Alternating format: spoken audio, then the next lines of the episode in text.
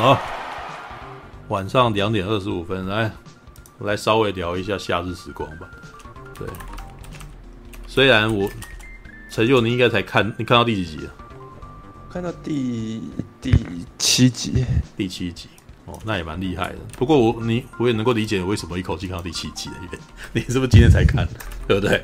对啊，对。然后你看到第七集，对不对？不然我也是，知道吗？我我在第一天就看了十一集，知道？然后我看完了以后，已经凌晨三四点，他妈的天要亮了，知道吗？不知倒地，然后不行不行，我真的要睡觉这样子。然后第二天再把十二集从十二集看到第二十一集，知道？这部片太可怕了，知道？这动画好惊人，嗯、就是它实在是那个。这叫什么 hook？这就是我们那个什么那个对非线性来了又走了，你知道就是以前那个什么我们提到的那个 hook，知道就是钩子啊啊，就是你他就是会想办法，他就是有办法勾你啊，对，勾就是勾住你，让你真的忍不住一直看下去。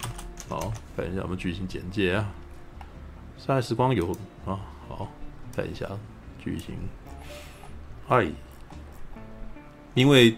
太好看了，所以觉得应该要应该要讲，要不然他在台湾好像很少人知道吧，对不对？好吧，All right，吵死了啊！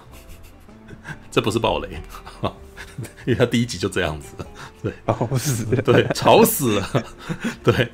听闻自己的青梅竹马小周朝的死讯后，网代胜平回到了阔别两年的故乡和歌山市的日都岛。与家人和朋友再次见面，丧礼也如期举行。但挚友林行窗却告诉他，朝的死有疑点，可能是他杀。第二天又发生了附近一家人突然全家消失的事件。与此同时，盛平听到了一个不祥的传闻：看到与自己一模一样的影子的人就会死去，会被影子所杀害。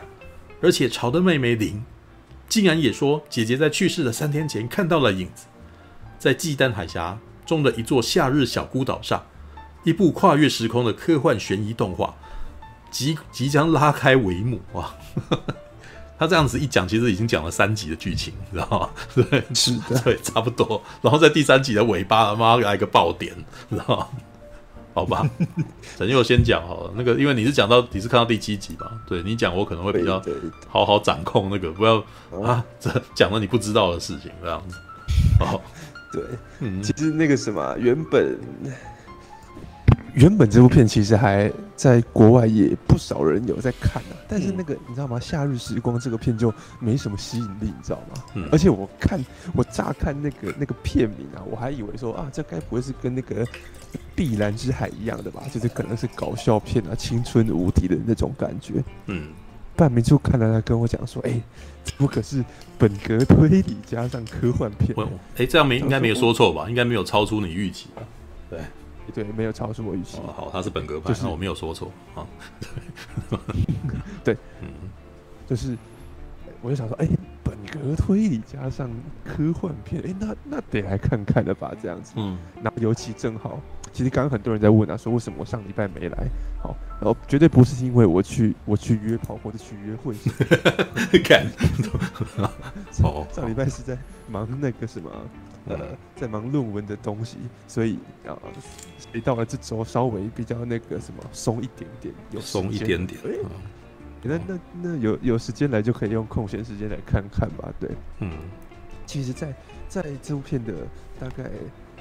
一集的一开始都还很正常，你知道吗？就是讲说有一个男孩啊，嗯、然后呢，久违了回到他在这个外岛的家家乡这样子，然后可能，然后一一到岛上，居然还有一个哦，应该是算是青梅竹马吧。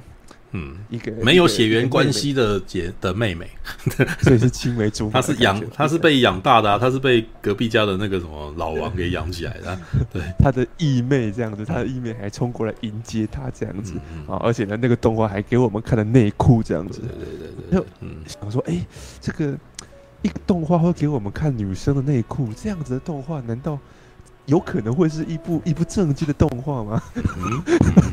因为通常会给我们看内裤啊，然后在那边卖肉的感觉都是那种肉可能是轻松的嘛，至少是轻松的嘛。对，然后结果哎，演到后来讲说哦，原来他回来是参加一个啊，也同样是一个义妹，姐姐啦，就是他的义妹的大妹妹，义姐嘛，没有，那没有，就是年纪也都比他小啊。对，就是姐姐。对对对，但是都是他妹妹，两个都是他妹。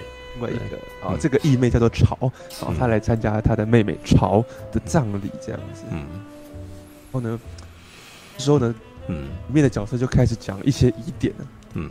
哎，这个潮虽然呢是被警察判断说啊怎么样是意外溺死的，啊，可是呢大家觉得好像有一点疑点。哎，这个尸体上怎么好像脖子上有勒痕这样子？嗯，然后那几个小孩啊，包括男主角，包括男主角的朋友，就开始有点想要去深入调查。嗯，对，啊，那而且呢，到了隔天，哎，居然啊，跟这件事情有关的一家人，刚刚有讲嘛，某一家人突然就消失了，这样子，就是那个被，因为好要解释一下，因为曹是在救一个小女生的过程当中溺死的，然后所以那个小女孩子啊。的那一家人有来参加丧礼，可是第二天就不见了。对，突然失踪了。想说哦，好像有那么一点点悬疑感哦，这样子。然后有有有有有有那个推理推理呃日本本科推理的那种感觉出来了，这样子。然后后面还开始讲说哦，其实啊，好像这个朝这个女孩在死前有有遇到一些呃神秘的事情，好，好像看到跟自己长得一模一样的人。嗯。然后我就想说，哦，对啊，因为在日本，其实日本的新本格派里面，他们很喜欢写这种，呃，看起来好像是这个呃未知力量然后带来的凶杀案这样子。嗯，就想说，哦，有有有有有本格派推理的感觉啊，就是他们查案，而且发现这个案情还并不单纯，哦，可能有这个。好，貌似是这个神秘的力量这样子，然后就兴致，兴致勃勃的继续看下去。嗯，结果在第一集的最后就来了一个超级大爆点这样子。嗯，就讲说，哎、欸，其实这个男的在来的来这个岛上的过程中，有遇到一个，好，遇遇到一个看起来像是女特务的人，你知道吗？嗯，穿着穿着西装啊，戴眼镜这样子，然后 胸部很大。没有没有，我告诉你，这个关键字要记住，因为后来。对所有人讲，这个女生的特色都是胸部很大的女人，知道吗？对，然后他讲他讲什么女生戴眼镜，大家都不知道。然后大家接下来讲出线索，诶，她胸部很大，然后所有人都哦，然后整整个岛上的人，所有人都记起来，知道吗？对，好。总之，在第一集的最后，就是讲说，哎、欸，这两个小孩好像原本要去这个旁边的寺庙问，哦，问一些线索啊，结果不，结果居然就在这个旁边的树丛里面，哇，发现发现这个套装女，嗯，好像受了伤，这样倒在那边，嗯，我说，呃，该不会那个什么案情可能有有更更激烈的进展了吧？好，已已经有人受伤了。嗯，结果就在男主角要跟这个套装女说话的时候，突然唰的一声，哇，这个套装女就被射杀了。我我那时候看的时候完全是吓到，你知道吗？就为怎么会突然就杀人这样子？转头一看，发现哎，刚刚他的义妹，这个义妹叫做林嘛，啊，怎么有两个玲这样子？其中一个玲拿着枪指的另外一个玲，他说怎么回事？嗯。然后原本以为他们可能要交涉、要谈判，结果没有，那个 个零二号居然就直接开枪射死了零一号，想说哇，怎么又杀人这样子？而且这两个感觉都原本看起来感觉都是那个剧情很很重要的人物啊，对不对？嗯原本还以为说零可能是。女主角之类的，结果哎，居然就被 就被神秘的这个马上就给杀掉，马上就领便当，那个 靠北，怎么回事？结果下一秒呢，他呢，哎呦，射杀了男主角，他说，我的第一集就死，第一集男主角就死了啊？怎么会这样子？干什么的？哦，全是惊吓，你知道吗？我那时候看的时候完全是惊吓，就哦，怎么怎么发生什么事情？嗯，然后结果呢？果不其然，哦，当然是没那么简单啊！这个男主角一被杀死之后，好，马上呢，时间倒回，又回到这个男主角坐船来岛上的这个，啊，这个就是等于说回到这个动画第一季的一开始的那个场面，他在船上这样子，嗯，然后就结束了。我想说，我靠，这是这很强哎，哦，强是强，呃，强是强在说他，呃，怎么讲？他啊，这个剧情转折来的非常的突如其然，所以。我们完全不知道接下来他要怎么发展。嗯，好，就就继续看下去啊，讲说哦，那那他重新回到了那一天的时候，那他开始知道一些线索，然后呢要要回去要回去查案啊，嗯、这样子，然后果然发现好像好，这个他的义妹灵好有另外一个冒牌货哦，有一个复制人好像一直、嗯、一直潜伏于这个岛上这样子，嗯，然后呢，呃，应该是到第二集还是第三集吧。这男主角原本想要收收集这个啊零的复制人的消的这个这个线索的时候，一干就被干掉了，这样子。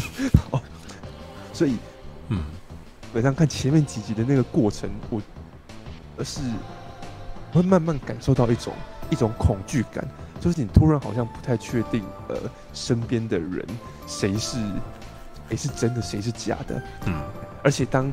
当我们观众带入那个男主角的视角，然后当你知道说，其你知道的这个女孩，她明明就在家里洗澡，可是眼前又站同一个人，而且那个人还好还在那边到处乱砍人的时候，就会那那那个恐惧感就会油然而生，你知道吗？嗯，对，然后就觉得说，我上一次看到一部剧或者说一部作品，它是用单纯的呃。单纯的悬疑感就可以让观众感到这么恐怖的时候，嗯，我记得上一次看到这种片，可能还是在呃，我我国小的时候看一剧啊，可能 Invader 之类的，或者看那个超智人档案，嗯，的感觉，嗯，就是啊，你有没有办法真的？虽然悬疑片很多啦，嗯，而且现在很多电影的都都多多少少会有一些悬疑的元素在里面啊，嗯。当然有有好有坏这样子，而且悬疑也不一定一定要弄成弄成怎样嘛。有的时候有一些悬疑悬疑推理片，虽然也可能很轻松啊，嗯、啊，或是他只是专门要你烧脑的，那也 OK。嗯、可是你有没有办法做到单纯用悬疑，然后用一个观众猜不透的一个一个情境，然后呢，同时又可以让观众感受到恐惧，就是你会真的对当下那个情境的未知感受到恐惧。我觉得，嗯、呃。夏日时光基本上可以说是我久违了看到了这样子，哦，用这种你不知道是什么情况，所以你非常害怕的这种，这种这种让我感受到这种情绪啊。嗯、对，我就是我在看前面几几集的时候，真的还蛮怕的，你知道吗？哦、就是欸，会不会他突然等一下又被旁边的复制人发现了？然后这种感觉，我倒觉得你能够感受到这种悬疑感，正是因为我们没有告诉你任何事情，然后你就。完全一张白纸的去看了这个番剧，对不对？嗯，因为我告诉你是《夏日时光》很好看，然后有本格派对，但我却没有告诉你里面的人会怎样，所以你才有办法在第一集的时候被、哦、被被惊慌到，知 道对对对对，好吧？对，OK，你继续吧。对，但但其实事实上，第一集演到那边，我大概知道这。这部片的型是怎么样的啦？嗯，就是我大概知道说，哦，但这部片可能就是要玩一些那种在就单日里面轮回找线索，就对啊，从零就从零开始的异世界啊，对，差不多是这种。好，但是我要说的是，呃，或者是穿越时空的少女啊的这种啊，对对对对对对。好，但是我觉得那个可以用悬疑感来让观众感受到恐。可怕这件事情其实还蛮难得的，因为例如说，例如说，你看那个记忆拼图，记忆拼图悬不悬疑？它挺悬疑的呀。对啊。可是它的悬疑的目的，就呃，至少它的目的不是在让观众感到恐可怕。它的悬疑到最后不是娱乐的那个点。对。但是夏日时光很明显，它的悬疑接下来真的是要开启你的娱乐，啊。然后这个这个悬疑本身成为了一种娱乐，然后对对。就是当当你你跟着角色在疑惑说，到底是为什么会发生这件事情？为什么会有那些复制人在走来走去？然后那个复制人的运作机制是怎样的时候？好，是真的会有一种害怕的感觉，说，哎，到底好？那如果他是的话，那那这个我身边这位是不是也会是复制人呢？这种感觉，嗯，好，然后然后而且重点是，虽然我已经。预料到说啊，这大概是会是那种类似《明日边界》那种单日循环啊，嗯、然后呢，我可能每每回来一关，然后都会多破一些线索。哎，里面真的还有这种情节哦，就是他可能某一次轮回回来之后，他呢救了一个警察，这个隔天呢，这个警察呢就拿了一个新线索给他。我还想说，哦，这个还蛮感觉还蛮电玩的感觉。是的，对，对那特别很电。你原本还，嗯，你原本还以为说啊，那那那这个，哎，怎么讲？这个套路大概我有掌握到了，继续看下去应该没什么再让啊让让人可以惊喜的地方的发现。哎，结果没有，后面突然才才没那么简单，又有惊喜。对 对，嗯，后来突然会。那个，例如说，哎、欸，后面突然原本死的人，突然又回来了，这样子啊，突然又回来了，啊，而且这个人看起来还一点都不可疑，这样子，那那这个人难道是啊？难道之前死的不是这个人啊？然后就突然搞不清楚状况了，嗯，然后就当你以为好像这个。死人复生的人好像很可疑哦，结果发现哎，没有，其实旁边的男主角本身更可疑。这样子哎，为什么我们不是一直视角是跟着男主角的吗？怎么现在主男主角变成变成很怪的那一方？嗯，就他一直他的剧情转折，其实一直非常的出出乎意料，而且你到后面会越来越发现那个呃，这个故事的格局越来越庞大，好像变成到后面有那个有那个趋势啊，有点想要，有点会变成可能类似。类似呃天天能嘛，我这样讲就是觉得好像那个时间线会变得很复杂的那个感觉。嗯，好，那当然看目前看到第七集是是还一点头绪都没有，只是我觉得你你你光是看你可能光是看前第一集或光是看前三集，然后你光是看这个嗯动漫怎么去铺成那个悬疑的点，然后怎么在某个地方突然给你。啊，来一个转折让你吓到，这就这就已经超值回票价了，懂吗？就是它悬疑本身就是一个让会让你到害怕的一个娱乐点，这样子。嗯嗯，对。看到第七集，但是我目前看到第七集的想法这样子。嗯，好吧，我不能，我要我必须要想办法不不告诉你其他的事情，然后还要继续讨论这件事情。好，我其实觉得他的。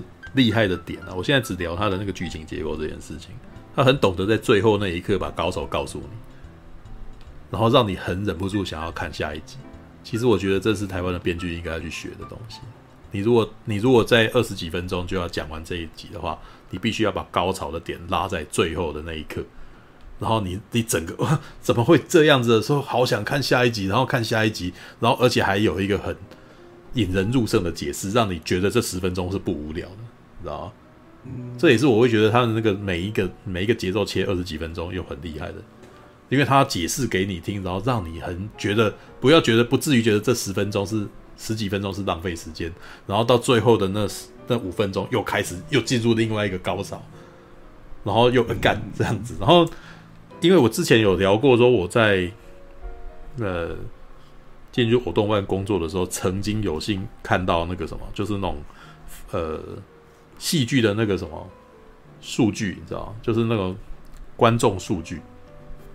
他们提到一件事情，哦、就是无论是什么剧，大概到第三集是最低点，你知道？嗯、就是那个呃，简单啊，简单说，你宣传啊，或者干嘛的，或者是我们基于这个片型啊，然后我们通常会给给那个什么，给这个戏大概两集的机会。你知道，如果一集就退坑，那那那那这个剧很明显就不是他的菜了。对，是所以大部分会在两集，然后第三集是已经是最后承受了。看完第三集之后，你的耐心就就耗尽。对，所以通常在那个曲线显示，第三集是就是最少人的，他会滑下来，然后接下来就是会进入下一，接下来留下来就是比较不会走的人，四五六就不会走，就比较不会走，然后然后再下去又是一个。他只会下去而已，对，所以嗯呃，Netflix 后来所做的做法就是，他干脆只做六集，那个停损点停在六集，啊、嗯，然后然后可是你有没有注意到，你像你现在看到第七集吧，你有没有注意到在第三集的尾巴是一个超级大高潮？对对，因为他基本上目前为止啊，我跟我可以告诉你，到目前演到二十，我才看到第二十一集，我也还是没有看完。它总共二十五集，嗯，对，但二十一集已经差不多要收尾了。但是呢，哎，我看到二十一集，我会告诉你啊，就是你你看到第三集是不是？事实上，他就已经直接给你看了一个结局了。你可以把它当成是一款游戏，然后那个是 bad end。嗯，就是就是不好的不好的结局。但是呢，这整件这整部就是两季啊，整整两季的时间点都是发生在这三天。对，对，都是发生在这三天，所以他在第三集的时候就直接是进入第三天的最后一刻，然后妈的完蛋了，魔王出来了，然后你们都不知道该怎么解决，你们都浪费了时间，所以最后魔王出来了，这件事情把所有的啊所有的人全部都要挂了，然后那个什么要进入最可怕的状态，然后哇干，然后你重启，然后于是，但是我觉得这部片比较有趣的点啊，就是首先我应该要讲他的配音员，你知道吗？男主角是花江夏树啊。啊！花江夏树这个配音员是炭治郎，你知道吗？炭治郎一个喜欢那个爱妹妹的哥哥，你知道吗？由爱妹妹的哥哥的声优来演一个追查自己妹妹死讯的死那个什么死因的一个男人，哇！知道非常死，这就是花江，他是拿花江夏树这个声这个声用他本身过去的那个角色的那个个性，你知道吗？直接移过来，嗯嗯。然后呢，事实上，如果你也你看过那个炭治郎。啊，我们的那个什么，哎、欸，他那个不讲了，呃，那部剧《灭之刃》哦，火呃什么，我《鬼灭之刃》干嘛？然后讲到《火影忍者》来靠北，然后《鬼灭之刃》，《鬼灭之刃》事实上那个什么也常常有很多独白戏，对，只是他的他老实说也是有点推理形式啦，你知道，只是只是炭治郎的推理是在推理如何击败他的对手。他会一直跟自己讲说：“这个这个人他的特性是什么？我必须要如何破解他？我只有什么力量？我是不是应该要从这个方法来破解？”不要，他会讲很多，然后接下来会用他的独特的那个压抑的那个什么释放他热血的那个声音，说我一定要拼命啊啊什么之类的，没有。好，不过花江夏树在这一集没有这么拼命了，因为这一次角色给他设定的就是一个手无缚之缚鸡之力的男人，知道很弱，知道他就只是一个。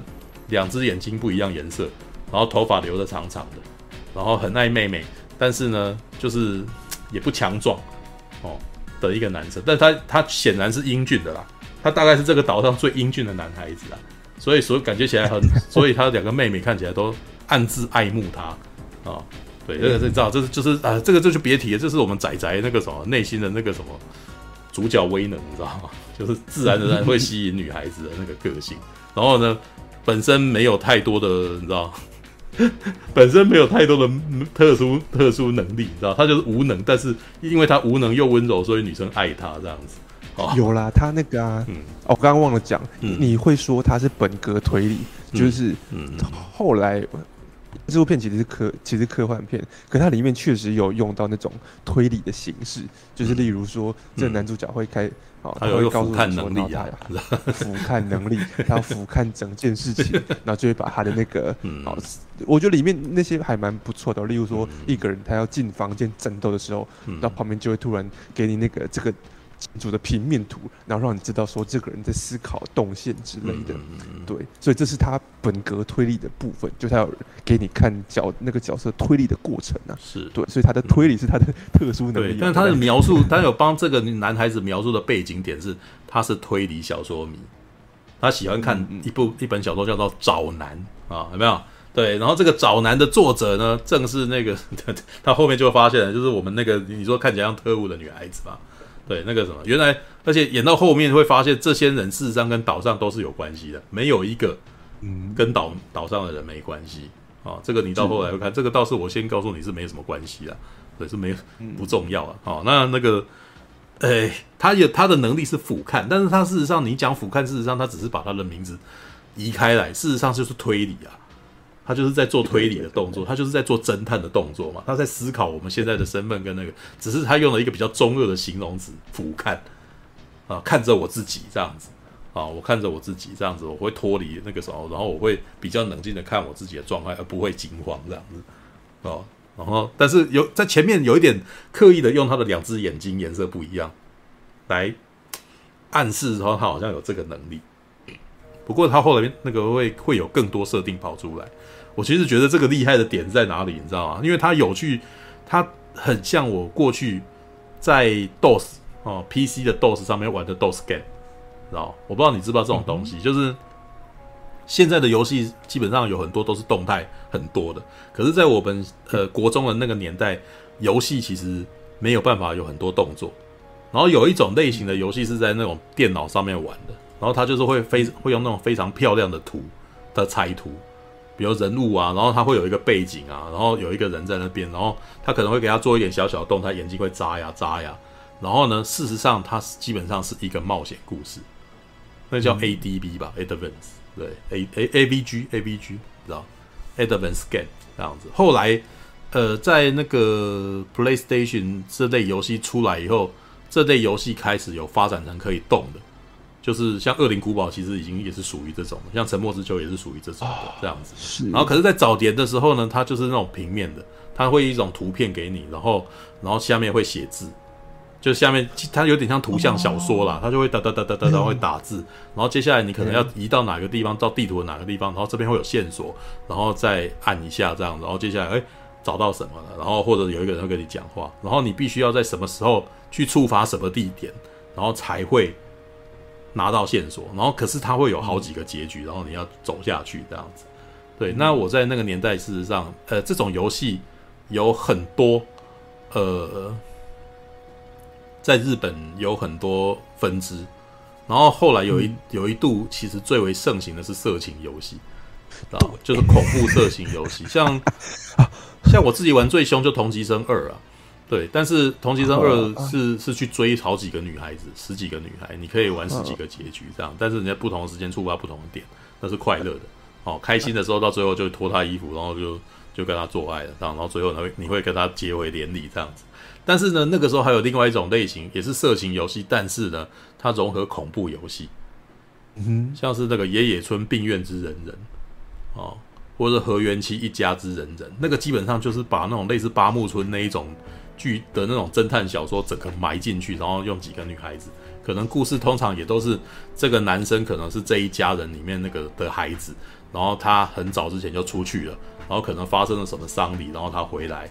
然后那个时候跟一些他的那个家人再次见面，然后这些女孩子可能都爱爱慕着他，然后所以你有的时候就会突然间会跟他做爱之类的，然后或者是你会看到有一些女生事实上可能有一些秘密，她可能跟某一个人的叔叔本身有奸情，然后你就会看到那个奸情的画面之类的。对，但是你就是要绕你，你可以找到好结局，就是每一个都救，然后跟每个人都有做爱什么之类的。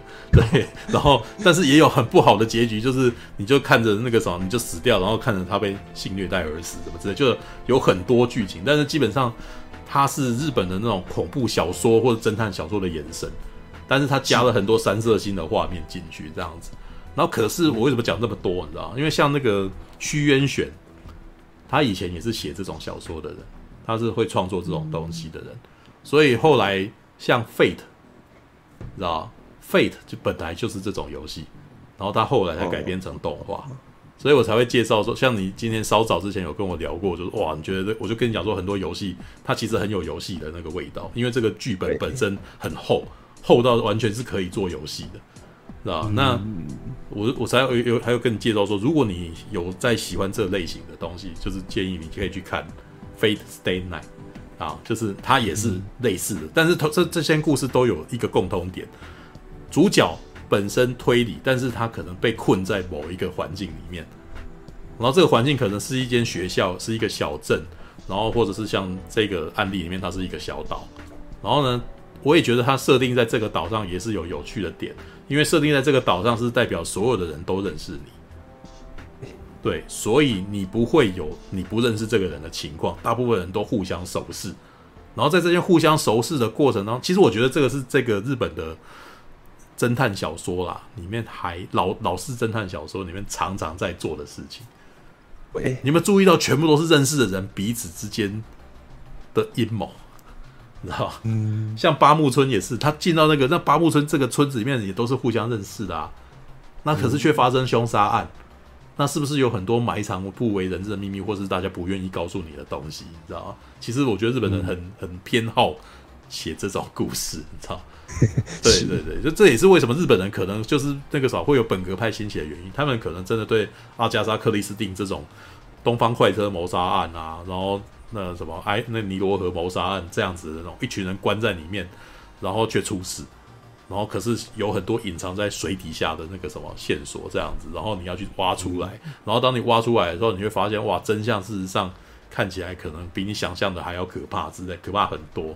只是像它发展，我觉得日本这一点厉害，是它发展到现在，它变得很很开放，你知道，它有很多，它有很多超展开会出现，知道对对对，对，像这一个的，像我觉得夏日时光，它到目前为止，我觉得它融入的最多的那种元素了，就是美国的那个突变第三型这类的东西。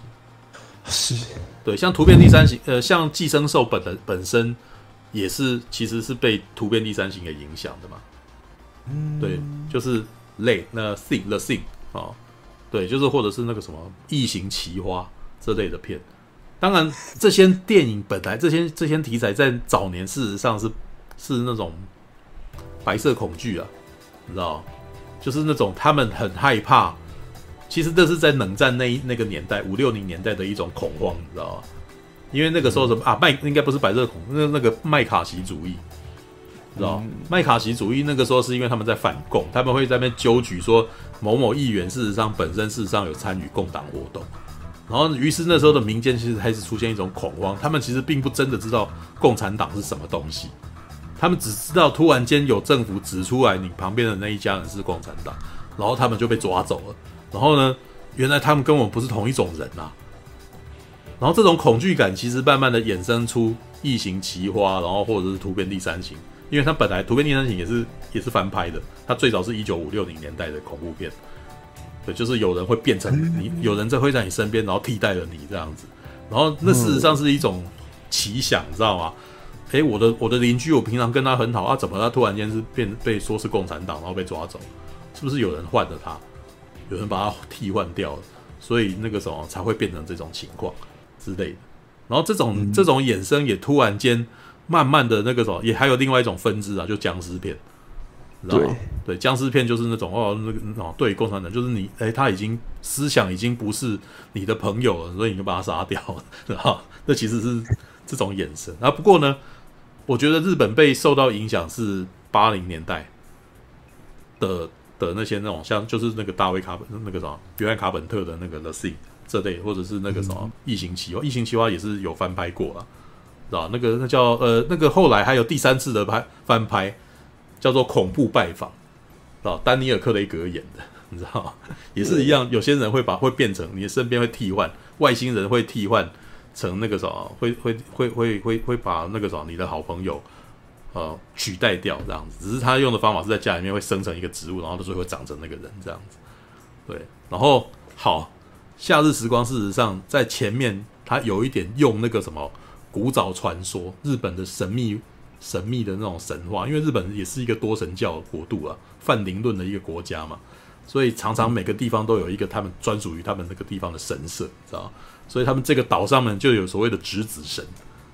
传说那个质子神是从海上漂流而来的，那所以他们这个这个那个什么，这个岛上就有一个习俗，每年的那个庙会的时候，他们会把路那个什么，每年他们都会收集那个漂流到岸上的东西啊，然后就会把它那个什么收集起来，然后在一年的某一段时间，然后呃那那一年庙会的时间，然后一起把它烧掉，这样，然后还给侄子神这样子，这是他们的那种。呃，当地文化这样子，然后接下来还有所谓的影子病，就是如果有人看，就是这个地方的人都会生影子病啊。就是如果你呃生了病的人，他会说他自己看到了自己的影子，对。然后这个时候可能那个啥，就是要去直子神庙那边去求签这样子，然后求了签以后，然后他就会恢复正常，就就会，然后这个这个恶灵就会被驱赶掉这样。但是没想到，这个你所以为的那种那个什么古老文化，到最后事实上。有一点放到后面会出现那个什么怪异的东西，就是这就是所谓的让里面看到了两个两个妹妹，你知道吗？然后另外一个妹妹会杀人，然后从那个从前三集的故事，就是这个妹妹很想要这个二号的妹妹，感觉起来就是想要杀掉她的本来的妹妹，然后取代掉她这样子，所以他们就开始就是还开始害怕说岛上到底还有多少这样子的东西影子。OK，这个是前面那个什么陈秀大概目前看到第五六七集的那种内容，你知道吗？对。但是演到后面会越来越多线索会跑进来，因为我其实觉得这部片厉害的，这个系列厉害就是它的设定，它真的是非常丰富。然后呢，它很选择，这个是编剧很有办法选择一步一步一步慢慢的告诉你，让你一步一步一步，因为得知设定而感到哇，干好厉害，知道？这真的就是所谓的，你知道那个很多美国电影啊，都好莱坞电影，他们就是那种设定是必要的，但它不是它重要的事情，它主要还是想要呈现角色的情感或者什么。但没有这个 这部动画最厉害的就是它的设定，每一集的厉害的点都在于哇，干这个设定又你又新告诉了我一些线索，让我得知了这个设定。哦，原来你这个前面有有暗示过了哦，哦，然后你这边再告诉我，然后我就觉得哇，你你想的真吗？你想的真完善，这样子，这整个设定感觉起来很圆满，你知道吗？然后演到后面，你你越演到后面，你会越觉得他开始去找啊，就是一开始你知道有这个影子，然后再杀人，那可是怎么样？你一开始只是想要去找到这个影子而已，可是到最后开始有发就出现可以杀死这些影子的人了。然后接下来就突然间又告诉你一个设定，要如何杀死这个影子。然后这个时候你才知道哦。然后接下来还有可以告诉你又如何辨认影子，呃，如何辨认影子与真人。然后还接下来还会出现哦，还有很多设定哦，就是这个影子原来每个人只能够扫描那个人一次。他这时候出现术语了，扫描，你知道我看到你的时候，我扫描你，然后我会变成你。但是呢，只要被扫描一次过的人以后不会。就被免疫了，没有人没有办法再被扫描，所以你的 double 只有一个。哦，很有趣哦。这时候开始出现一些好，那也就是说，如果我今天把这个人的影子杀掉以后，这个人是不是我就他就确定不会再被复制了呢？情报事实上也就保有了呢，对不对？然后你这时候就说，哎，我们也许掌握到一些，也许可以抵抗这些影子军团的方法了呢。哇，嗯，告诉你。没那么简单的啊！就当你觉得你自己已经那个什么稳操胜券，我们已经那个我们已经快要赢的时候，哇靠！对方又有一个新的那个新的设定跑出来，再将你一军，然后你又全灭了。然后当你被全灭之后，看我们刚刚是不是那个什么？但是我觉得其实因为那个什么主角到这个时候已经知道自己会轮回了，所以呢，他的心态也开始改变了。他在一开始是很害怕的，但到最后变成。我必须要知道更多一点情报才能死掉。我觉得他到最后的心态已经是这个样子。我现在还不能死，我下在下一次轮回之前，我一定要得到更多的情报。然后那个那个很有趣，就是他，但是他会有一些心中无法会动摇的事情，因为他有他爱的那个人。如果他爱的那个人在他眼前死掉的时候，他会巴不得赶快轮回去救他。知道，这所以这部片里面也有这个这个戏里面也有所谓他的爱欲，你知道爱欲纠葛，知道，而且他在一开始就放得很清楚了，而且他用非常色系的方法告诉你，知道这部片的厉害点是，它既有悬疑又有推理，然后设定摆得很满，同时女孩子也很色气，知道，可爱的不得了，就是他很懂得画那个美少女，然后让你对这个美少女有一点点欲望，然后那个美少女她还会把她描述的。娇羞，你知道？对，暗恋你，然后暗恋你，然后不敢跟你讲什么事，然后就会那个什么被偷看到裸体会害羞这样子，然后打你。可是事实上内心有点窃喜。然后后面的那个什么岛上的人都好像知道你们两个人之间的暧昧，然后还会稍微逗你一下这样。然后你们几个会突然间会脱稿啊，这也是这部番剧可爱的地方，他会突然间脱稿演出一下。吐你个槽这样子，然后让让让场面突然间轻松一下，因为他本来好像是一个很紧张的东西，可是突然间，因为毕竟在这一场这一场戏里面所演出的人都是高中生，所以呢，高中生本身他们拥有的中二个性也仍旧有出现，然后他们的青涩他们的青涩爱欲也都还在的，就是也会有，哎呀，我的我那个什么青梅竹马暗恋哥哥。然后呢，可是那个哥哥根本没感觉，没有注意到。然后哥哥的好朋友都喜欢这青梅竹马的妹妹。然后那个，于是他就想要跟她告白，结果被把他当场打枪了。对不起。然后这个时候他就很伤心，然后就会有很多这样子的戏跑出来。然后你就哇靠，好还蛮可爱的吧？这部片事实上也还蛮青春的呢，你知道？然后我们青春时间结束了，突然间又回到了那个可怕的事情。然后你就会哇靠，看这部番剧我可以得到好多东西哦。然后呢，而且他还非常懂得服务读者，他知道看这部番剧的人应该很多都是宅男，你知道，很多都男孩子，所以里面呢，女主角永远会穿着泳衣出场。然后老想当初我会开始去接触《夏日时光》，就是因为在墙边海报看到了一张迪士尼家的那个什么新剧哦，他他说台湾大哥大不是都跟迪士尼家合作嘛？对，然后他会说、呃、来看这边，然后接下来就会有什么律师女浩克啊、欧比王，然后这时候突然间赫然出现夏日时光，啊，非常突兀，你知道？看到这在一堆那个什么迪士尼剧里面出现出现那个什么日日本番剧、日本动画剧，哇，就觉得哎很突兀，而且更突兀的是，所有人全都穿成正常，就只有一个金发女孩子穿着泳衣，然后让我觉得嗯。我想要看这个女孩子为什么穿泳衣，而且她在这里面，我告诉你，她在这边接下来还会有设定，告诉你他为什么非穿泳衣不可，你知道吗？对，我不要告诉你，因为到最后就知道他会解释，他会解释我们穿泳衣最舒服，知道吗？穿穿泳衣是最不消耗能量的方法哦。然后很好很好，你就继续穿泳衣吧。然后里面的那那个什么角色还会在旁边说。诶、欸，是是不错的，只是我有点不知道眼睛哪里摆这样子。然后女孩子说：“啊，你在你在说什么？哦，没有没有没有没有。”然后，诶，他说出观众的心声了。哎呀，很棒啊，每天都穿泳衣呢，知道吗？而且那里面还真的那个时候，当他你看到他穿泳衣的时候呢，他还非常服务你。突然间泳衣不见，你知道说，喂，他突然间裸体了。然后，然后这个女孩子当然没没有那个什么，因为这个女孩子的个性不是那么的，呃，她比较大辣辣啦。对，她不，她不是那种娇羞的女孩子，她是很男孩子一样的女生这样子。对，所以也跟男生跟男主角之间是比较没有，比较没有分际啊。她比较不会害羞的。对，但是当发生这件事情的时候，她会很生气，说你干什么？为什么你做什么？为什么我突然间没衣服穿了？然后于是她就还要穿着男主角给她的衣服。哇哦，穿着大穿着大大大号衬衫的女生。哇哦，你知道她好懂得服务男生的眼睛。就是他知道男生爱看什么，你知道，穿着呃死裤水的金发女孩子，女高中生，哇，然后穿着男生穿着男主角的那个什么长衬衫的那个，然后很明显就是没有穿裤子的那个什么的女孩子，哇，你知道，知道。但是呢，你知道，我觉得你们可以继续看，因为你越看下去会越发现，哇，他这些设定铺出来哦，好棒哦，因为这些设定在前半节是悬疑推理剧。后半节呢，当敌我已经分明了，你我也开始发现彼此的存在的时候，这个番剧开始变成战斗番，而且这个，而且这个战斗番不是不是那种那个什么《鬼灭之刃》那种打格斗的那种，是斗智的，因为男主角本身是没有是没有武力的啊，他是没有武力值的。所以他必须要利用他的俯瞰推理能力去推测对方这个时候在想想什么，然后于是我们要决定往哪里走，或者是我们要先去找什么。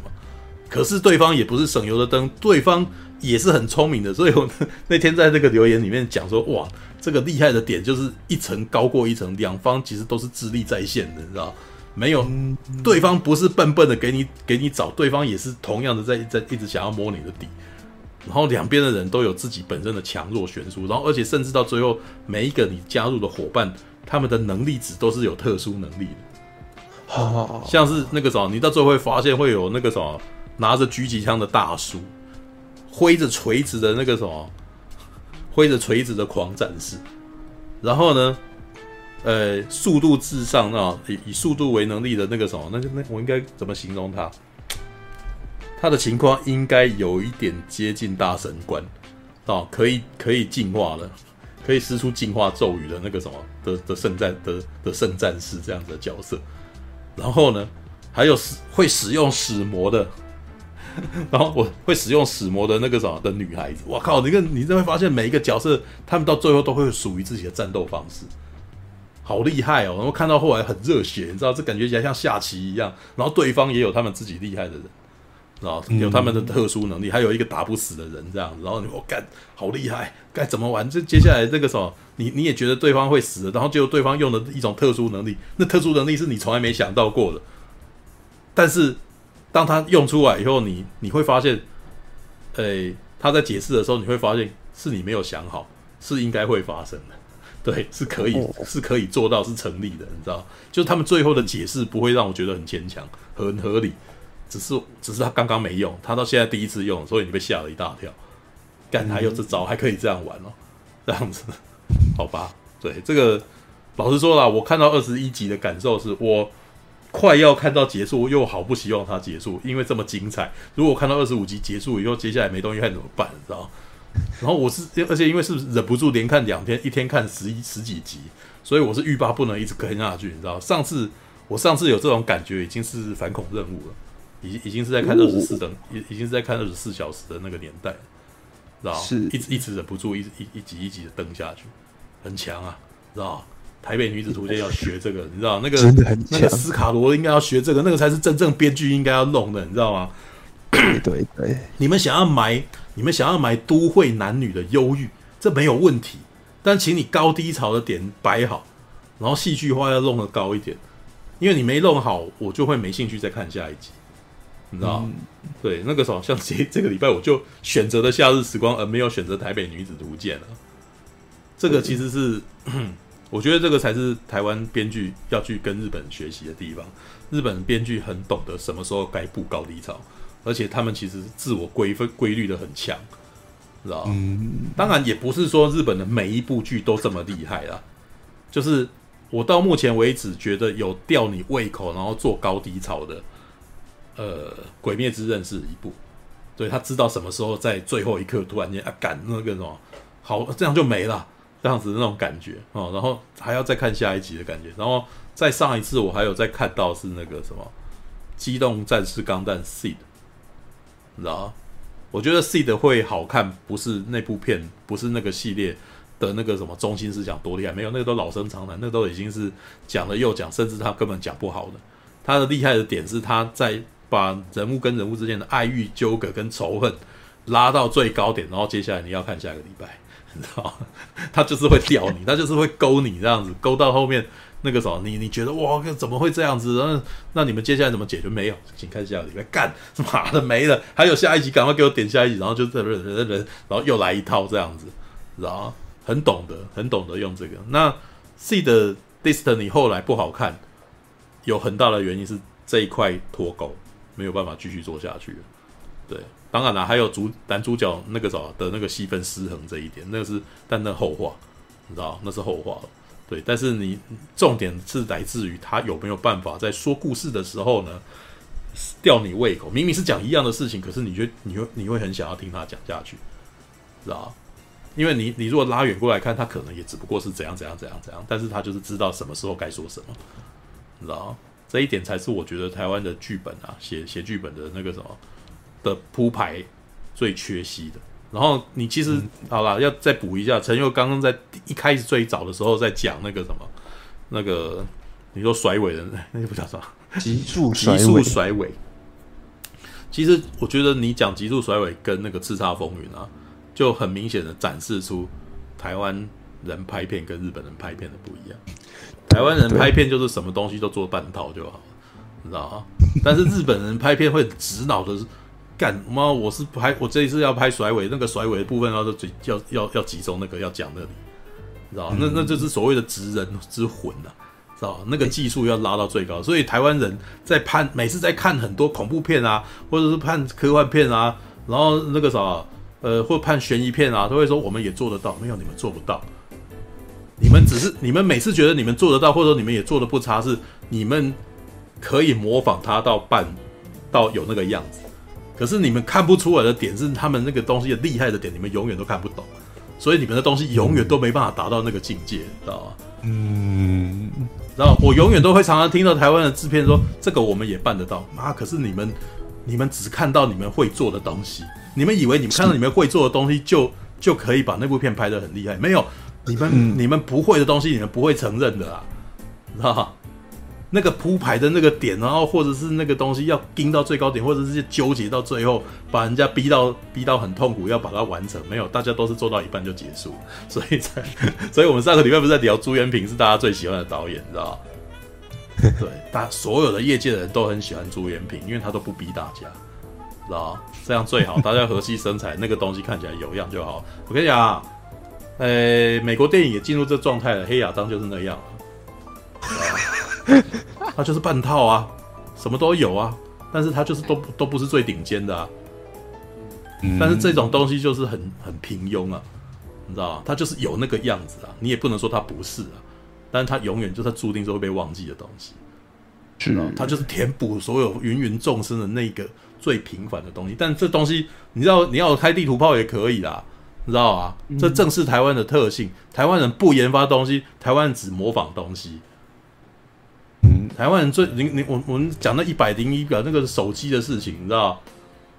台湾人不会研发 iPhone，台湾人会在 iPhone 跑出来以后做出 HTC 这样子的东西，你知道？我我我有那个啥，我跟他很像，但我不求我跟他一样好，对，我跟他很像这样子，我们也做得到。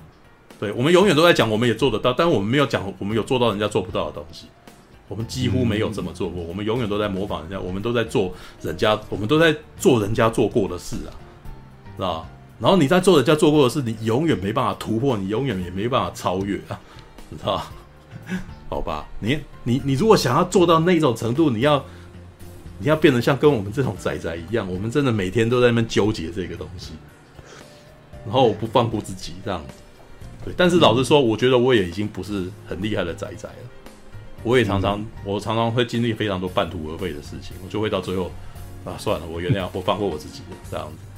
对，可是很不幸的就是，有的时候要做到那么高端的东西，是你要不放过你自己啊，你要把旁边的人都逼疯，然后那个东西可能才会有那个样子，知道？好吧，All right，OK，好吧。你你讲到这边，我就突然有点想要有感而发。嗯、对，其实之前常常会会有观众，除了你的吐槽之外啊，很很多观众会质疑我说，为什么我要很纠结于去解析那些剧情这样子？嗯、那当然，呃，为有没有兴趣在这边听解析剧情是一回事，然后我口才好不好，讲的有没有兴趣，哎、呃，讲的有没有让大家引起兴趣是一回事。但是我觉得去质疑说，为什么有人要去解析？解析一个文本也是挺奇怪的，因为如果你你看到跟刚刚那也是同样的逻辑哦，我觉得如果台湾人，我们希望台湾写出一个好好的剧本，或者说我们可以大家呃创作者们在创作故事的程度提升的话，那应该要有很多人去去解构解构各式各样的文本，然后来告诉大家说为什么人家的什么东西可以写得好，然后那个好的。那个精髓在哪里？你要怎么讲出一个让大家觉得有趣的故事？嗯，好，所以，所以呃，但是虽然对对，虽然我讲的不有趣啊，但是我觉得，然后然后然后你们你们可以觉得说，哎，陈佑你你在这边讲这很很很无聊，对，但我至少我个人觉得说，哎，其实去去思考说人家的剧本是怎么写的，人家怎么去表现一件事情或一个东西，其实也是有。有其价值的啊，其实就是你刚刚讲的那个逻辑。如果我们希望我们做出好的东西，而且我们甚至有一天可以做出属于我们自己的东西的话，那去去去钻牛角尖在这方面，说不定某种程度上是有必要的，否则。嗯、没有，我觉得是有必要的，但是我有的时候觉得你的那个重点是错误的。像我刚刚在讲的，我觉得应该要去加强的是吊观众胃口这件事情，而不是一直在讲那个所谓三二两元论，或者是左派与右派，或者是男性主义与女性主义的边，那个都是太形而上的东西。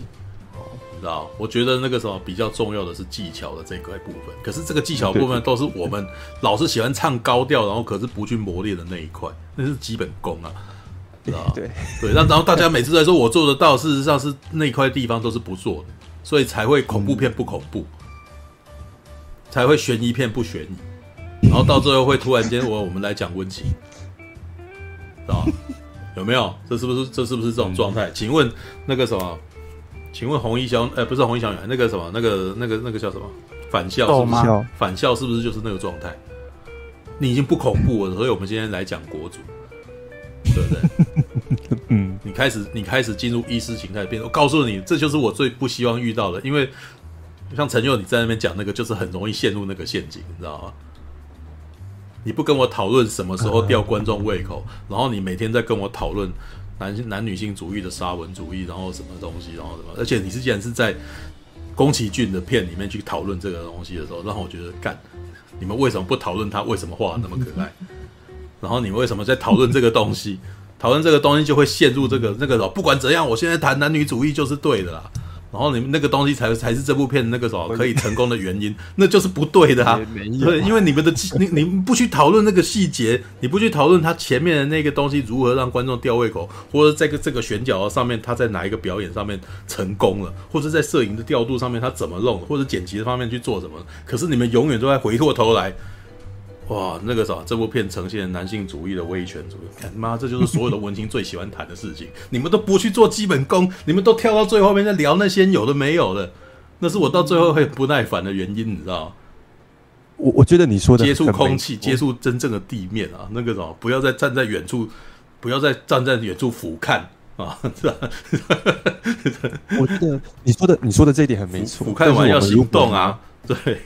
如果拿《火神的眼泪》来举例好了，《火神的眼泪》它的问题，除了是你说的那个，呃，可能台湾的创作者在掌握，嗯，在掌握这个故事节奏啊，然后呢，可能引起人兴趣的部分啊，然后呢，娱乐性不足之外啊，我我承认啊，我承认那个地方也是台湾的创作者需要需要去，嗯，要去努力的，是，呃，至少我觉得我。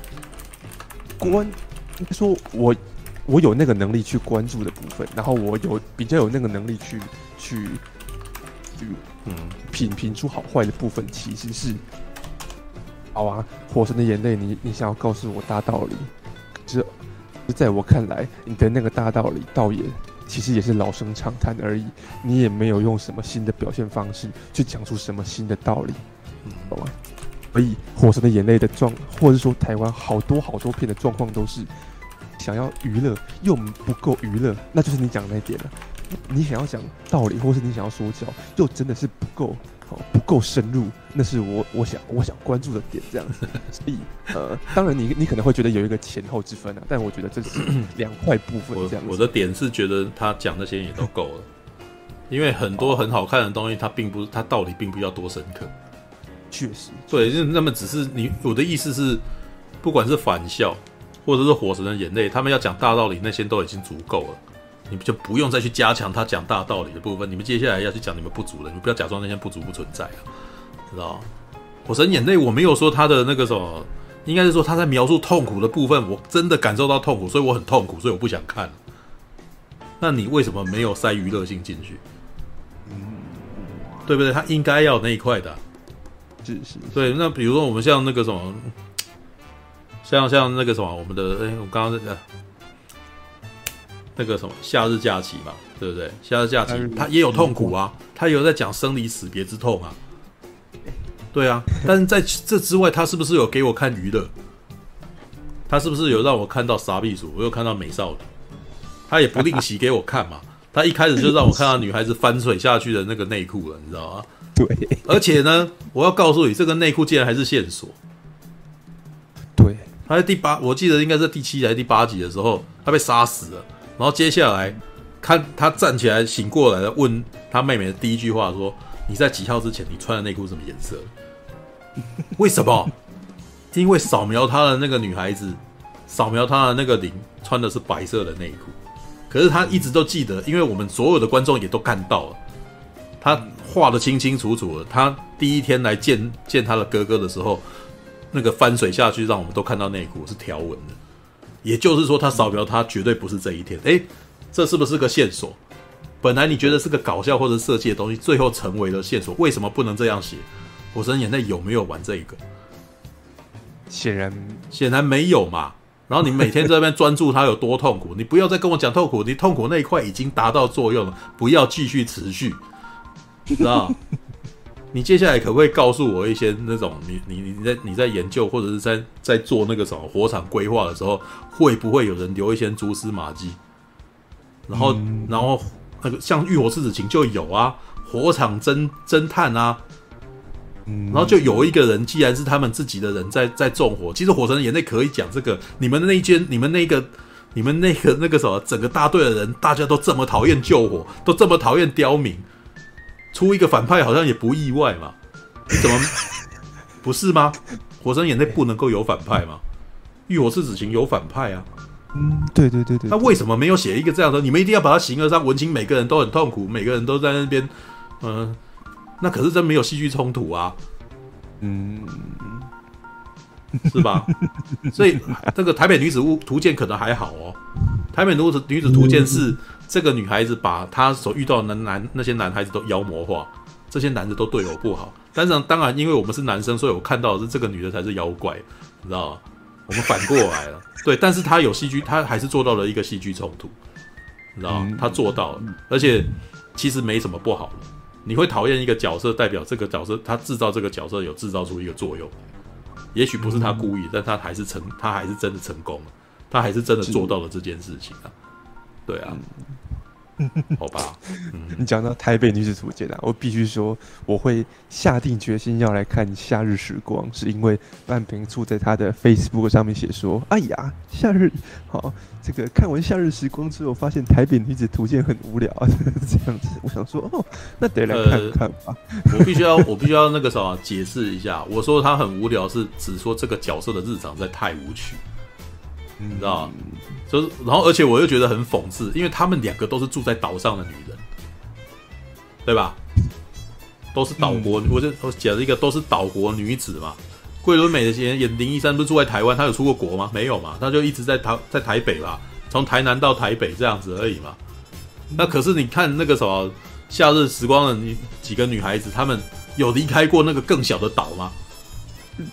没没有嘛，所以他们也是被困在一个局限的地方嘛。可是比起来，这两个这两个女生，她们生活的多彩多姿，你知道吗？她们的目的充分，所以她们其实那个什么，只在一天里面就可以做好多事情，然后就会就会自己的为自己的人生定立非常多的方向。为什么？因为他们在一天内经历了这么多次的生离死别，所以我才会这边问说林一山啊，说你明天就要死了，你要做什么啊？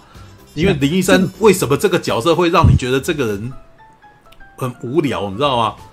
嗯，他是混日子，他其实一直没有遇到人生中重要的冲突，有没有？他有遇到，他有遇到那个啥，必须要赶快回去处理他家里面爸爸妈妈死掉的事情吗？嗯，他有，他有在工作上面有遇到说他今天不干什么事情，明天就没饭吃的情况吗？嗯，他有在路上被车撞，然后那个啥，突然间不良于行，必须要想办法。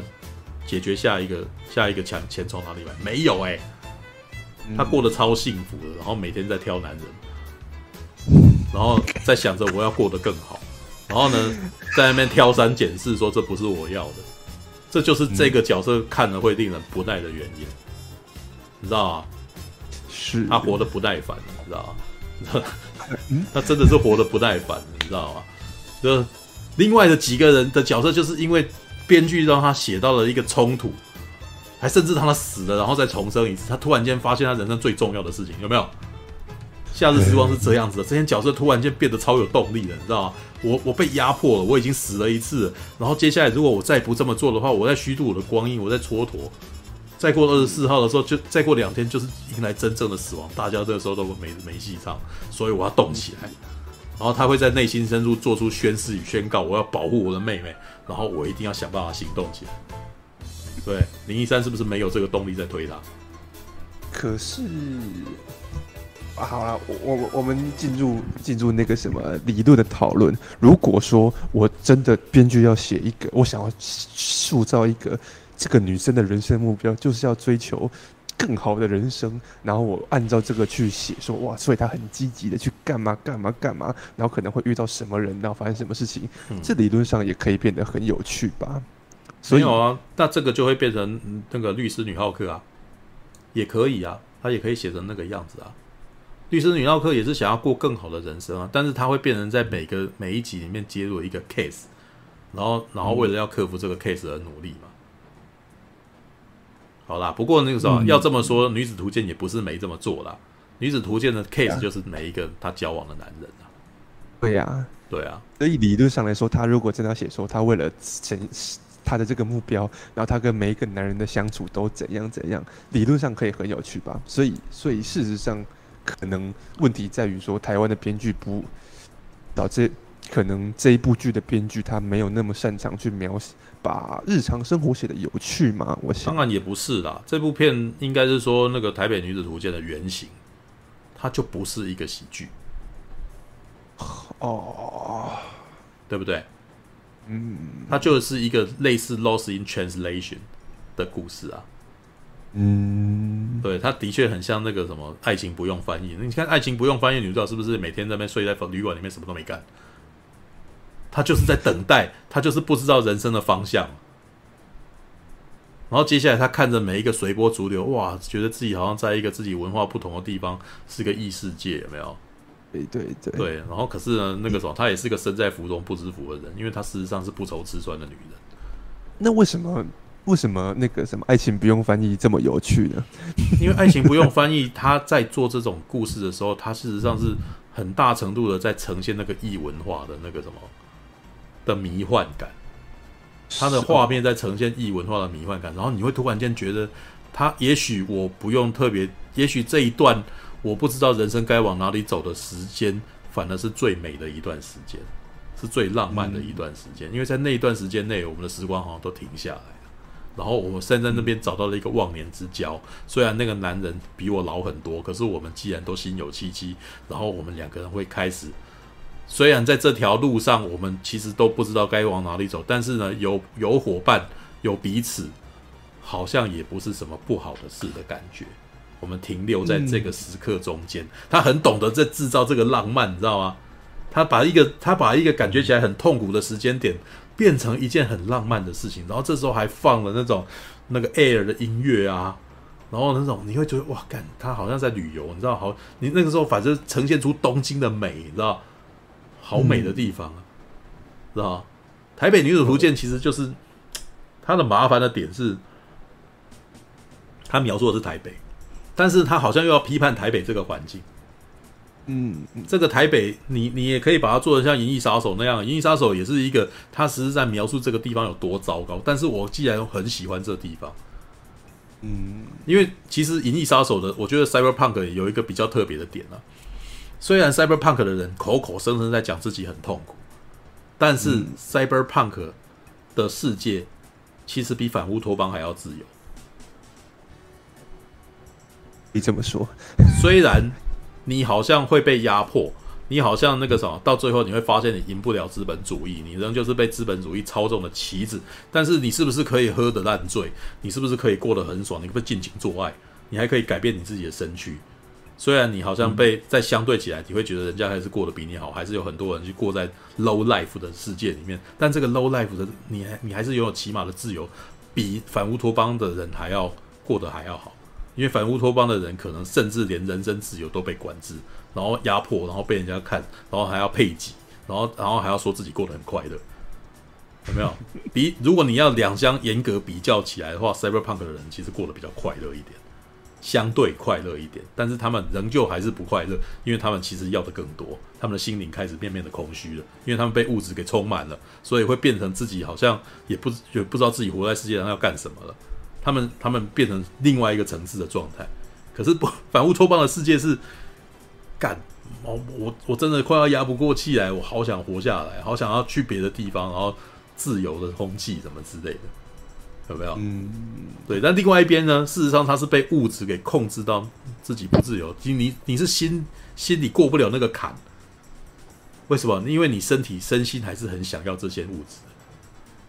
嗯，然后所以 Cyberpunk 还变成有另外一种形式的浪漫。大家为什么那么喜欢 Cyberpunk？大家不会那么喜欢反乌托邦？你看 Cyberpunk 是不是有非常多创作？非常多的那个什么 cosplay 的创作，或者是那个什么，呃，或者是那个绘画，有没有那种迷离美？有没有？有没有人在画反乌托邦的创作，觉得那也很美？没有吧？是不是？是不是没有？因为 cyberpunk 是一种狂乱、自由、自我陶醉，虽然里面有不好，但是事实上好的部分也不少的一个世界。嗯，而且它很接近现在的世界了。你知道，所以会会很有，会会变成一种颓废美，你知道？那有台北女子图鉴有没有办法做出？那因为毕竟台北是一个非最接近我在我心目中最接近 cyberpunk 的地方。嗯，那他有没有办法把台北的那种颓废美，大家势利眼，但是你却仍旧好喜欢这个地方？有没有办法让观众也认同？其实没有哎、欸，你知道吗？所以才会变成。干林一山，你这个女人是极是是个婊子，知道？会变，竟然会变成这样子的状态，你知道？嗯，好吧？对我，我比较好奇的是，所以呃，你认为《台北女子图鉴》并没有呈现出台北的美，但是我更好奇的是，《台北女子图鉴》它有有认真的去呈现过台北的什么东西吗？除了人都很势利这点之外，台北的景色、台北的街景这些东西有在那里面吗？还是其实就真的只是女生的谈恋爱而已？没有，我觉得他们只有小资女看到的美而已。所以他永远看到的漂亮都是那些小卖店。可是从我的心心中，我其实觉得台北美的部分不止这些呢。我觉得台北市民大道很美啊。我刚我刚从台中到台北的时候，我觉得市民大道简直是科幻。那那个大那个高架桥简直是科幻的产物，你知道吗？那么巨大的高架桥，然后架在上面，车子可以开到这么高的地方，台中没有这种东西。然后当我看到捷运的时候，我也觉得，干这那个什么台北简直是科幻的城市，知道吗？你可以从很高的地方居高临下的看个整个城市。对，然后因为那时候也没有工作，还是学生，所以坐在上面看会觉得台北很美啊。我不忙啊，所以我才有办法，我有时间去欣赏这个美啊。台北动物园也很美啊。我去动物园的时候，其实每次看到动物园，虽然那些动物会有一种，你会有一种那个什么矛盾感，它被关起来了。你在某个情况好像知道它们失去了自由。可是，当你在城市里面看到动物的时候，那很魔幻，你知道吗？看到老虎往你这边走过来，哇，很恐怖诶。你知道我我在城市里面竟然看到了野性出现在我眼前这样，然后我还蛮喜欢地下街的，我也蛮喜欢西门町的。西门町，我觉得以前我刚到台北的时候，我觉得台北的特色很特别的，就是多元文化让它共融啊。是我刚到西门町的时候，我觉得最屌的就是那个地方同时有。翘课的国高中生，然后还有大学生，然后或者还有那个什么没有在念书的那个什么青少年，就穿的很特别。然后同时还有老人家，因为他们在附近有红包场。这些人全部形形色色都集中在那个地方，然后让我觉得这个地方是非常混搭的一个一个环境。嗯，然后当他混搭了出来的时候，我觉得哇靠，这个地方蛮厉害的，知道吗？而且他们就是因为太。太多人聚集了，所以那个店就越来越漂亮。那个店本身就是一种风景，看到这个风景本身，我也觉得是一种浪漫的事情啊。那我，是但我到目前看台北女子图鉴，我好像他们基本上看到街景全部都让蒙掉了，就基本上都是前景深拉掉了。对，我没有看到，我其实没有看到什么特别的大街景是让我觉得哇，那个什么台北很美。他们很喜欢特别去。讲很多特色小店，然后那些特色小店都是嘛那个什么咖啡店啊，然后那个委托行啊这样子的地方，很明显啊。委托行，就是那种卖卖女性服饰，然后从国外进口来，然后会有一个特色小店，然后里面放一些东西这样。没有，我们小的时候那个叫委托行，现在可能都是什么什么小商行什么之类的。对，就是那种小，你你现在如果绕到东区的小街，会有几间那种好像特别漂亮，然后里面放的很时尚的店这样子。对，然后你看他都看那些，那那是代表什么？那女孩子喜欢的店啊。然后我那时候觉得，你也你也我我也有一种感觉，你也看得太浅了吧？知道？我也我会去淡，像我也喜欢去淡水啊。我以前念书的时候是在关渡那边念书的，我很喜欢去淡水的河堤，当他光洒在那边，我的学生作品就在那边拍的啊。是，我会拍我会拍夕阳洒在那个那个什么。会会拍夕阳洒在那个码头上面，然后这个时候那个时候还照两个男女主角站在那边，然后我拍他的剪影。为什么我会拍那个？是因为我感受到这个地方有一种画面的美。那为什么台北女子图鉴没有这个东西？台北女子图鉴，你你你已经拍了五年，你已经拍了五集了，也就是他已经从二十几岁拍到三十几岁了。为什么每天我看到的画面都只是在夜店唱歌，和在餐厅里面喝酒？嗯，也就是说，你看到的风景就是这些。你觉得台北的美是这些？没有，我其实觉得他没有真的了解台北，你知道吗？嗯，你你可以去北投啊，你哦没有，他们有去北投啊，他跟石头打炮的都是去北投。对，但是你没有，你只有看到那个房间里面，我没有看到外面啊。你们的生活永远都是在房间里面，对不对？我是不是没有看到他？你你有看到他在？淡水捷运站的门口做什么事情吗？我顶多看到她在跟她那个什么，跟她被男朋友说分手的时候，她在那边吼，那个应该是在西门町啊的某一个巷子里面。嗯、但为什么没有大景？我觉得最有可能是去大景拍可能太花钱，他们所以他们都缩小场景，在一个可控制的环境里面。但是，一样这还是会造成到最后这这个台北很很格局很小，知道吗？我其实觉得这里，不过你讲的那个东西，我在是回应说为什么没有办法拍的像《Lost in Translation》那样子。是是是，对，因为《Lost in Translation》那个时候，它有那个在整个。呃，整个那个涩谷啊，然后在那边走啊，然后那整个环场的那个画面，然后你会看到一个女生在那边走，然后接下来会看到她好像到神社里面看到有人在结婚的那个画面啊，有没有？你还记得这个吧？对不对？然后当然他也有在内部的环境，会两个人在在那个什么，在旅馆里面，然后两个人好像傻傻的，然后又很无聊，然后于是那个什么史塔利·乔韩森会把头靠在比尔·波瑞肩膀上面，那一幕有点浪漫。哎，可是这边好像也没有啊，所 以台北女主编没这个啦，知道？好吧，好吧，我我不知道这，我不知道这是是不是制作会差异。我现在其实只是在，嗯，我们现在开始在检讨这一切。如果你可以把台北女主编拍的更怎么样的话，它要有什么？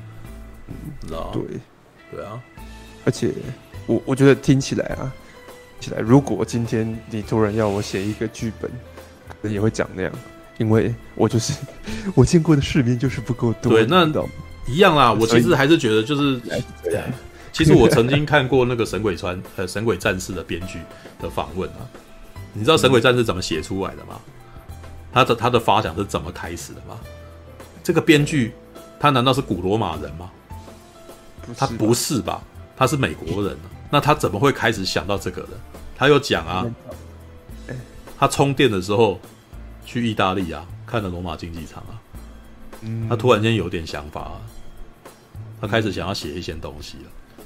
你要多看啊，你要多看才有可能去写出比较特别的东西。你如果一直局限在这边，那你就只能写在这个房间里面的东西而已啊。对，那当然你也可能会去看别的剧，然后去写，你就会变成你看那个剧写出跟那个剧很像的东西。嗯，啊，这这个变成你眼界不够开，你是没有办法写出是独创于自己的东西的。对，对啊。好吧，All right，好了，好了，好了，好了，对。可是我这个礼拜有有为了 初哥去看《台北女子图鉴》呢。可是我现在，你那您现在要补充《台北女子图鉴》吗？哦，哎，我看到第六集了。哦，我可是我觉得第六集初哥你可能会不喜欢，因为刚刚你讲的那些问题，好像第六集都有发生，就对了。我我，但是我看到一到五集也没有到特别不喜欢。对，我觉得第六集有点我，我喜欢吐他们的槽，但是我不会说他们是烂片，嗯、你知道吗？对，其实其实它前面我觉得都蛮蛮明快的，啊，就是都是一个单元单元的剧啊，我觉得都还是蛮有主题性的。嗯，就可是到第六集会有点像，开始有点像《火神眼泪》那种，你看完会闷闷的感觉。哦、嗯，就是我看完是有点生气的。你看完的生气是因为女生被欺负了吗？还是怎样？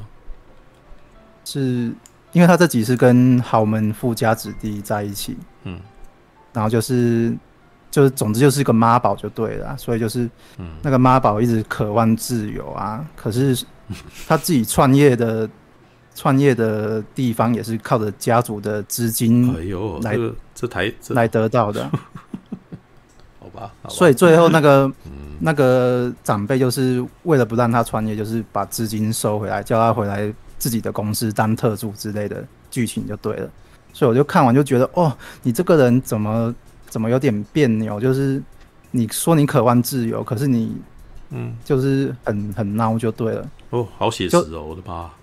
对对对对，这集这集有两个有两个男人就让我很生气，就是一个就是那个我看到的一些富二代都有，都或多或少有类似的情况。对，可是就是他。在讲一些他渴望自由的方式，又讲得很文绉绉，就对了，就就看完会有点翻白眼。那然后最后就是桂纶镁被这一切吓到之后，就又逃离那个豪门，就对了。嗯哼，嗯哼，呃，大桂纶镁真厉害啊！桂桂纶镁果然没那个什么有够貌美的，他竟然还可以接触到豪门，你知道吗？老实说，如果以林一山他那一种环境，他基本上万万是不可能接触到豪门的。嗯，对。但是桂纶镁本人是有可能接触到豪门的。那个背景真的有差。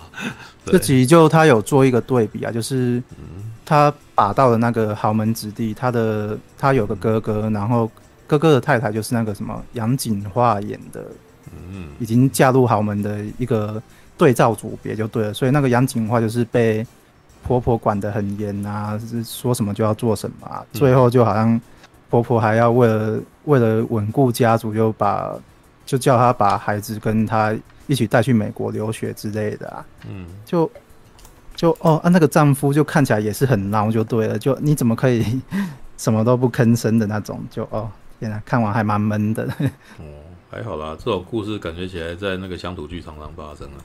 对，嗯，对啊，可是就是没有一个娱乐感，或触哥你刚刚讲的，就是像《火神的眼泪》，就是没有一个抒发的东西，就对了。《我神的眼泪》我还有办法忍住一集啊。因为可是我看到他到第二集还这样，我就可以赌烂了。对啊，嗯、对啊，因为他必须要在一集去，就是他真的应该是要在一集内就要做。诶，我我已经算宽容了，因为它是一个大概快一一个小时的剧吧，对不对？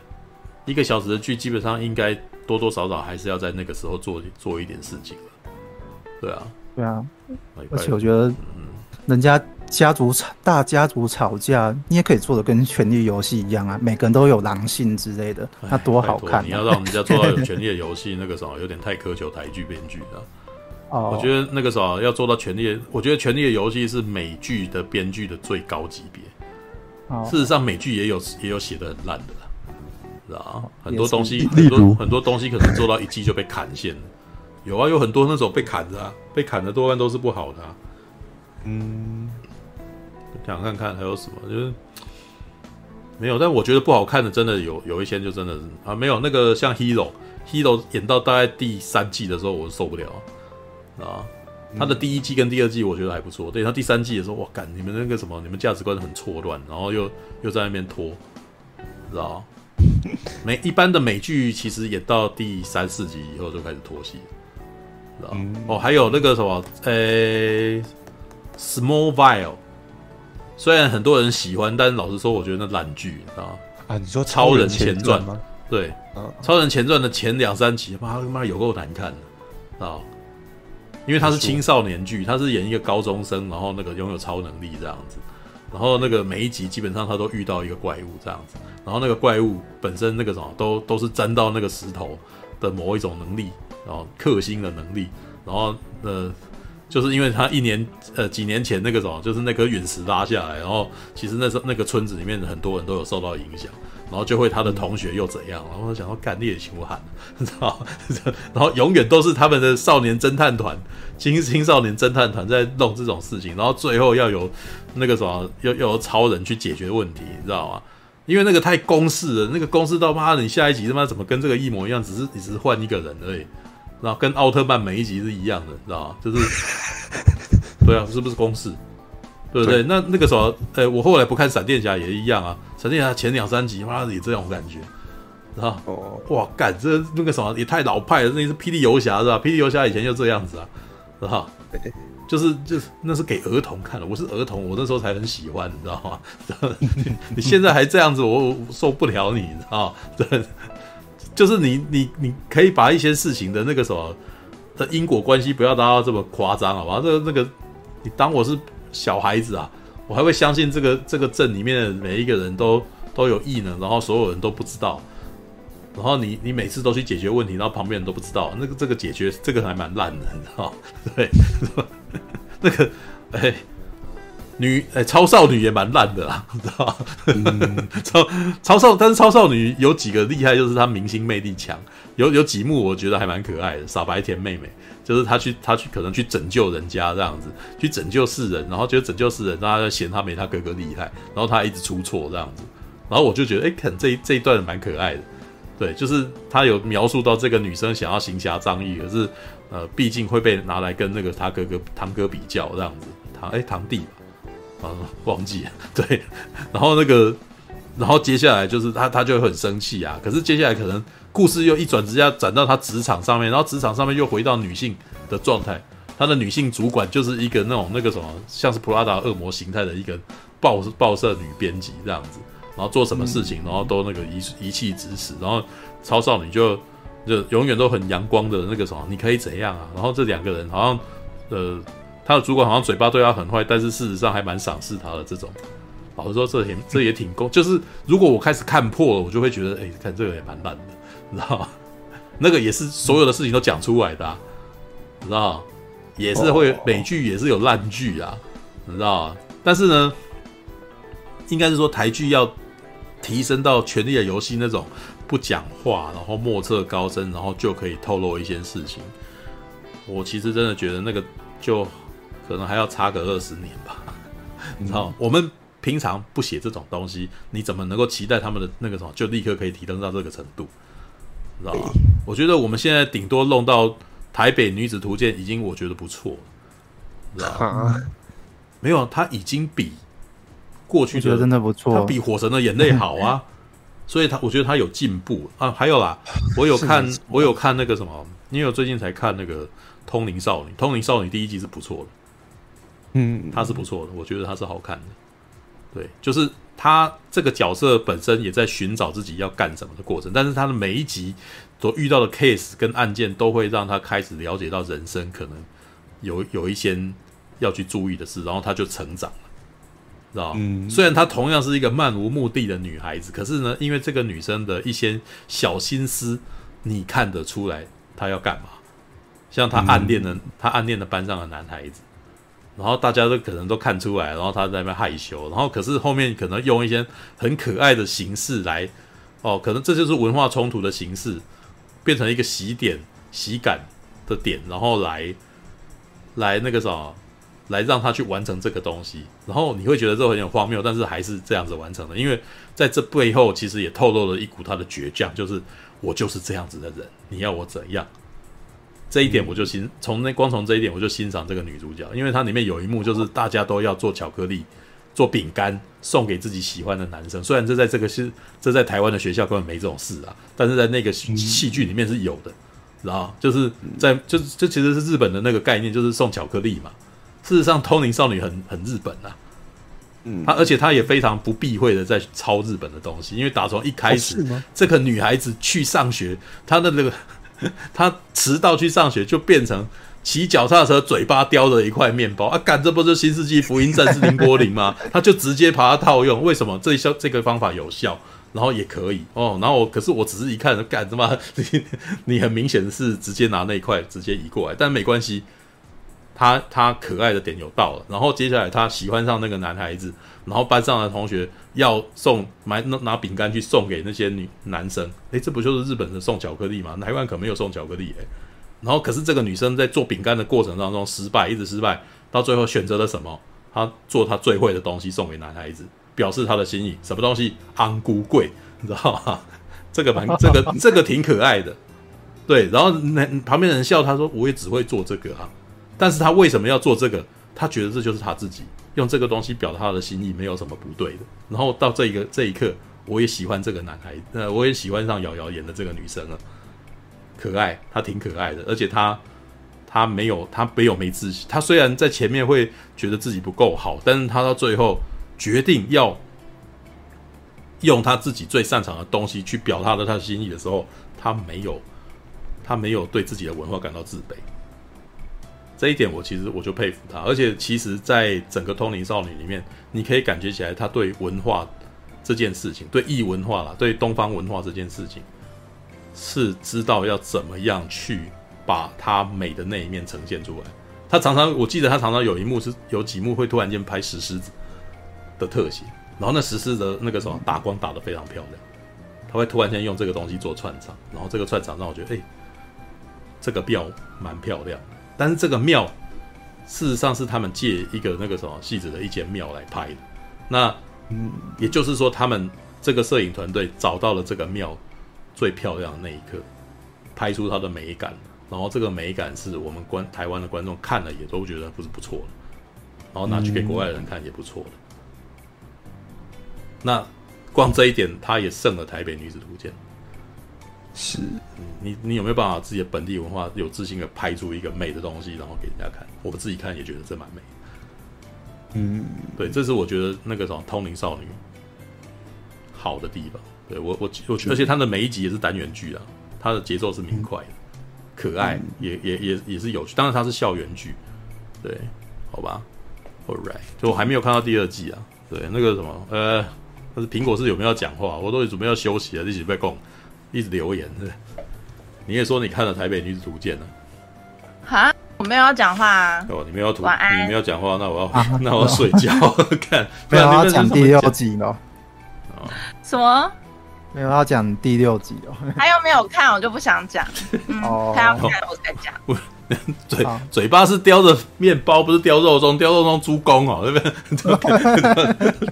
嘴巴叼肉粽，在地化哦，好吧，不是那种的，因为他前面那个东西很明显是把一个他想要营造一个青春少女的模样，但是他在台湾的戏剧里面，他找不到一个直接可以一笔就告诉你的，于是他只好从日本的动漫里面拿，对不对？叼着面包去上学。掉 那个那个也是日本的动画自己在嘲笑自己，你知道吗？他们因为在《福音战士》里面，綾波丽叼着面包去上学，是是那个什么安野秀明在嘲笑这件事情啊。因为綾，因为你们如果有看《福音战士》，就知道綾波丽不是这种个性的人。他突然间有一集突然间反转了，然后变成校园剧，然后定身寺，然后那个什么，就是那个跟那个什么。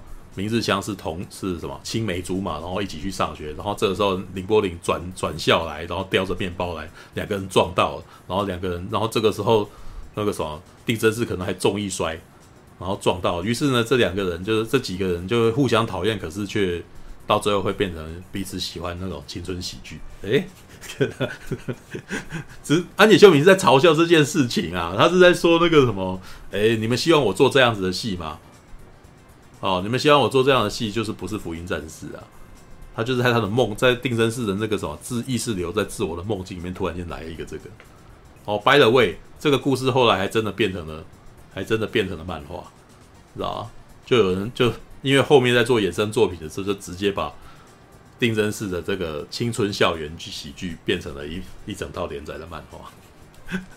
我还我还有去买，我我还觉得很好看的，你知道吗？